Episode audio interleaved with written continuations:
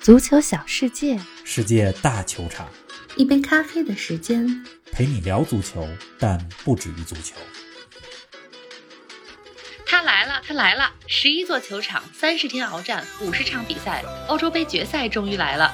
本周末的伦敦温布利球场，英格兰对阵意大利，同样是超过半个世纪的等待，是英格兰时隔五十五年再次在本土夺得大赛冠军，还是意大利时隔五十三年重新捧起德劳内杯？运筹帷幄的索斯盖特，信心满满的曼奇尼，状态极佳的两支球队，谁是骑兵，谁是功臣？比赛又会有怎样的剧本？欧洲杯决赛前瞻尽在本期欧洲杯早咖。听众朋友们，大家好，欢迎来到新一期的节目。黄老师，昨天录节目的时候，我看你对英格兰和丹麦的比赛里的争议点球很是耿耿于怀，怎么样，走出来了吗？林子好，听众朋友们，大家好。昨天咱们录完节目，我又重新看了一遍录像，发现不仅是丹麦球球员和瑟林之间这个是否发生身体接触有争议，而且还有一个问题，点球发生的时候，场地当中有两个球，除了瑟林带球突破的那个球以外，在脚膝附近还有一个球。是一般这种情况，裁判会吹停比赛，把一个球先给踢出去。嗯，但是昨天这比赛的裁判啊，让比赛继续进行了。是哎，后来我仔细想想，这点球不仅让丹麦遗憾出局，也给英格兰招来了不少骂。是的，而且英格兰的球迷还用激光笔在晃舒梅切尔的眼睛，所以我觉得这个争议点球真是挺不好。嗯， 哎，其实进入加时赛以后啊，经常看球的观众也都能看出来，丹麦已经有些强弩之末了。嗯英格兰如果没有这粒点球，按照当时的进攻节奏，通过运动战拿下比赛，应该问题也不大。是啊，当然了，这个斯特林是有意的假摔，还是丹麦球员的动作和他的身体接触足以让他失去平衡，这咱们就不知道了，只有是斯特的林他一个人知道。没错，昨天比赛完了之后，也有人开玩笑说：“说足球回家了，回到了一个没有 VR 的家，一个没 有 VR 的时代。是啊，”反正咱们告诉自己，这是足球的一部分，足球也是一场游戏，所以嗯。也得接受，不耿耿于怀了。咱们得往前看，没错对吧今天是个额外增加的节目，临时加一期。给大家来前瞻前瞻意大利和英格兰的这场决赛。是啊，这个总要走出来，往前看，看看下一场比赛到底会是什么样。欧洲杯从六月十一号正式揭幕到现在呢，过去将近三十天的时间里，踢了五十场比赛，一切的谜底都将在本周末的温布利大球场揭开。我想，所有的球迷无论之前看了多少场比赛，一定都最期待这一场。冯老师，在你看球生涯当中，你跟我们说说，你觉得最经典、最无与伦比的一次欧洲杯决赛是哪一场呢？远了咱们不说，就说进入二十一世纪以来的决赛。嗯，现在一说到欧洲杯决赛，我脑子里第一个想到的就是二零零零年法国和意大利的决赛那场比赛，从比赛节奏到观赏度，到战术丰富程度，再到翻转的剧情，可以说是极好。是啊，意大利一直一比零领先，直到下半场伤停补时，法国的维尔托德才扳平。加时赛上半场，特雷泽盖一剑封喉嗯，当时采用的是金球，比赛就结束了，法国是就夺冠了。嗯，除了零零年那场比赛以外，我也挺喜欢上一届欧洲杯那场决赛，法国和葡萄牙。比赛到加时赛还是零比零，C 罗上半场就因伤下场。大家都在想哪个明星球员会站出来决定比赛的时候，打入加时赛唯一进球了，不是什么大牌球星，而是一名不太出名的球员，葡萄牙的埃德尔。啊，上面咱们说的这两场比赛啊，都挺经典的。当然，过去这五六届欧洲杯的决赛，每场决赛都很有故事，比赛场面呢也很焦灼。嗯，唯一可能让人觉得有点一边倒的比赛，就是2012年西班牙4比0赢意大利那场。嗯哎，今年的欧洲杯决赛，我觉得英格兰和意大利实力非常接近，场面也一定会很焦灼。是的，嗯是昨的，天咱们说五五开嘛，对吧？对，有这个可能。哎，你刚给我们描述的几场曾经的决赛都很有画面感。今天既然说是决赛前瞻，咱们就来大胆猜想一下，意大利和英格兰的决赛会有怎么样的剧本呢？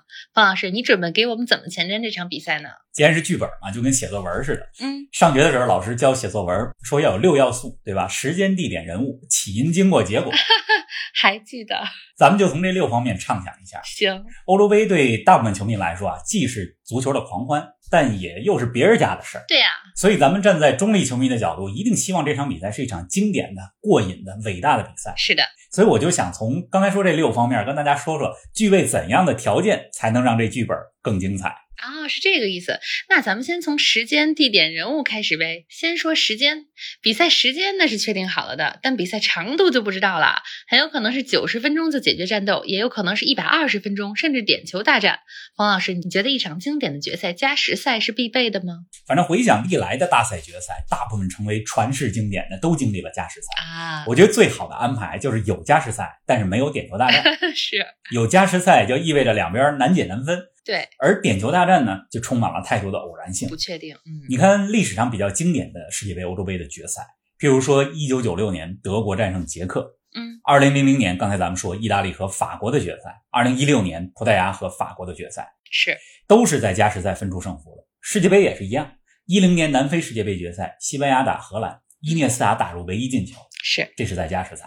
二零一四年世界杯决赛，德国对阿根廷，马里奥格策的进球也是在加时赛。嗯，当然了，九十分钟之内解决战斗的也有经典的决赛，比如二零零八年西班牙一比零赢德国那场也挺经典。啊，但是站在中立球迷的角度，你这欧洲杯快结束了想吧，多看会儿。能让咱们再多看个三十分钟，总归是好事儿。是的，刚才说的是比赛长度，咱们再说比赛时间点，嗯这是没法选的。像你说的似的，这届欧洲杯啊，算是推迟了一年举办，嗯，咱们已经五年没有欧洲杯了，对，很长时间了。嗯，三年没有世界杯了。这经历了这场疫情，终于来了这届欧洲杯，而且球迷又重返赛场了。我觉得这是非常好的时间点，这届欧洲杯一定会被大家记住。是而且进入决赛的这两个队，意大利和英格兰，欧洲杯晚一年举办，可以说对他们俩来讲都是有利的。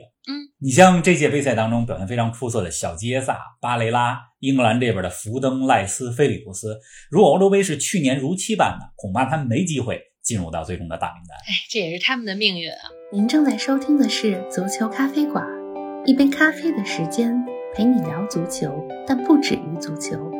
欢迎您在各大音频平台关注我们的节目，同时欢迎关注冯老师的足球评论公众号“冯球必侃”，让我们一起聊球、侃球、追球。哎，咱们再来说说地点吧。决赛的举办场地呢是久负盛名的温布利大球场。英格兰上一次进入世界大赛决赛是五十五年前的1966年的世界杯决赛，当时他们战胜了前西德队，捧起了至今唯一的大赛冠军奖杯。冯老师，决赛的温布利踢在地点方面算是符合完美的剧情吗？足球比赛和讲故事、拍电影一样，场景很重要。是比如大家提到法兰西大球场，想到的是九八年世界杯决赛；有联想，嗯提到罗马奥林匹克球场，想到的是九零年的意大利之夏。嗯，。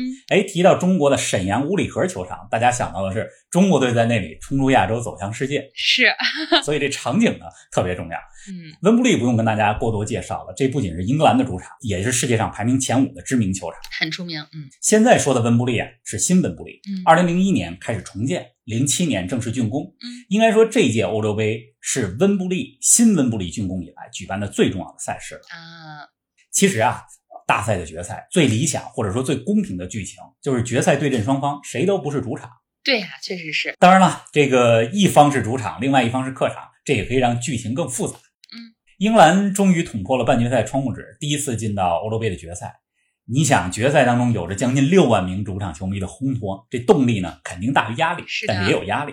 嗯，那对于意大利来讲，这意大利心理素质相当过硬，有时候越是客场，越能激发出他们的战斗力。啊，你看，意大利的中后卫基耶里尼和博努奇，还有中场若日尼奥，用句通俗的话来讲，这都是心理素质强大到混蛋的球员。还真是。哎呀，时间地点也被你说完了，咱们再来说说人物吧，这也是最关键的。二零零零年欧洲杯决赛站出来的是特雷泽盖，二零一六年决赛的时候呢，站出来的是埃德尔。那这周末的英意大战，你觉得谁会站出来呢？这人物啊，始终是一台戏一台剧的关键。嗯，只不过足球比赛没有提前写好的剧本，是的，它是一个即兴演出。决赛焦点人物首先是两个主教练曼奇尼和索斯盖特。嗯，英格兰和意大利能走到决赛，咱们看到的是他们打了六场不错的比赛，从欧洲杯小组赛到半决赛过关斩将，闯进了决赛。嗯，但这可是这两名主教练和他们的团队努力了好几年的结果。心血呀、先说意大利这边，嗯，曼奇尼二零一八年成为主教练，把意大利足球可以说从谷底带上了又一个高峰。二零一八年，意大利连世界杯决赛圈都没进，这过了三年时间，曼奇尼不仅把这支球队带进了欧洲杯的决赛，而且打造出了一种现代的、赏心悦目的足球风格。同时呢，意大利足球一直有的钢筋混凝土式的防守，这个传统还没丢。是啊。哎，再说说英格兰这边呢？英格兰这边，索斯盖特连续把英格兰 带进两届世界大赛的半决赛，相当了不起。是一八年世界杯获得第四，今年欧洲杯又进了决赛。这索斯盖特啊，他是一位非常擅长球员管理、捏合球队、打造文化的这么一个教练。嗯，你看英格兰队伍当中球星云集，其实一个主教练需要做的，不是告诉每一个人该怎么踢球，而是什么呢？是教会每一个球员，告诉他们你在这个球队里该扮演怎么样的角色，把大家捏合在一块儿。对的，所以，无论英格兰是否捧杯，我觉得索斯盖特都会是被英国足球永远记住的一位教练。哎，说完了他们，得说说球员呢。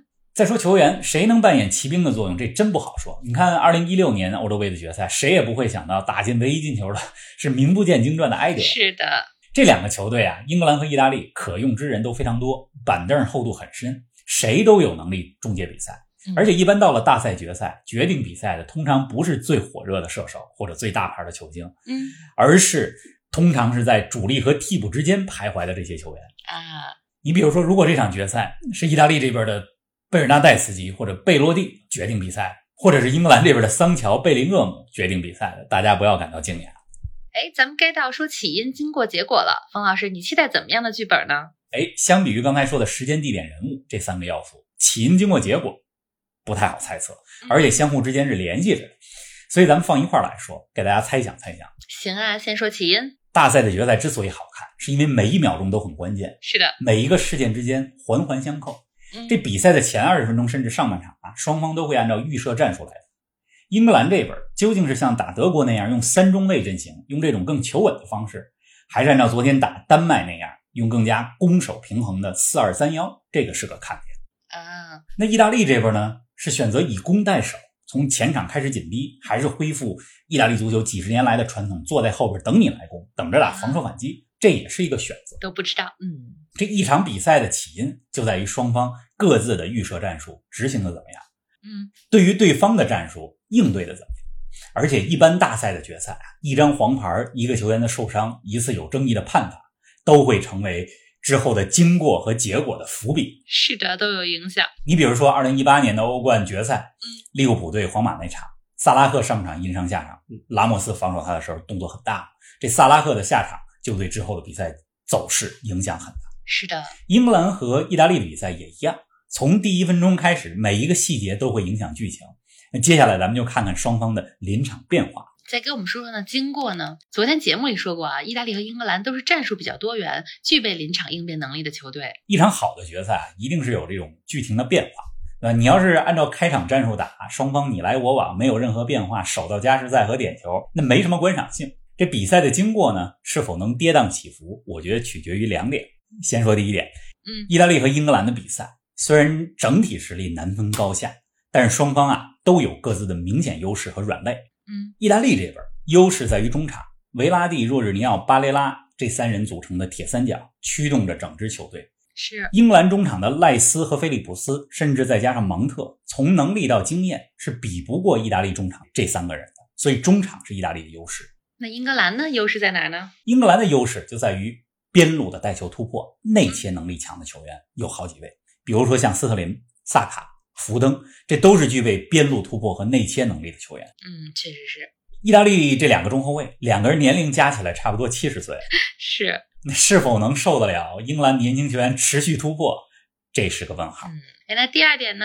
意大利和英格兰都是防守很稳的球队，这两个球队的防守是从锋线开始，前锋和中场就开始进行逼抢，限制对方从后场出球。这场决赛，谁的前场逼抢做得好，谁就能占据上风。嗯，但是前场紧逼这种战术啊，是消耗体力的。是的，你什么时候进行压迫，什么时候在什么地点进行压迫，这都是看点，也决定了比赛的经过、剧情会怎么来走。嗯，哎，现在到了剧本六要素当中的最后一个了。结果呢？无论剧情怎么样发展，竞技体育也是以结果论英雄的。冯老师，你看好谁夺冠呢？平心而论，我觉得这真是一个五五开的比赛。很 难说。如果我是英格兰球迷，嗯我不担心英格兰的技战术，但我会担心英格兰的心态，啊，尤其是和意大利强大的心理相比啊。即使在主场吗？对，即使在主场，一旦比赛不按照预设来进行，英格兰从心理层面是否能够强大起来，这是个问号。嗯，哎，那如果你是意大利球迷呢？哎如果我是意大利球迷，我会担心意大利的体嗯能。两名中后卫的经验是他们的法宝，这家有一老，如有一宝，是啊，意大利有两个宝，嗯，基耶里尼和波努奇。但是，一旦进入到加时赛，体能是否跟得上是个问题。那如果你是中立球迷啊，就别想那么多了，好好享受比赛。哎那就爽了哈。 是的，呃，看比赛过程当中，也想一想我们今天给大家捋出来的这些看点，我觉得会更有意思。在这种紧张的时刻，如果真的是不是哪一方的死忠球迷的话，可能会更加能够沉浸的享受这场比赛。那希望大家呢和我们一起，到时候享受这场决赛盛宴。北京时间周一早上，我们不见不散，会第一时间给大家带来决赛的复盘和评述。享受决赛，不见不散。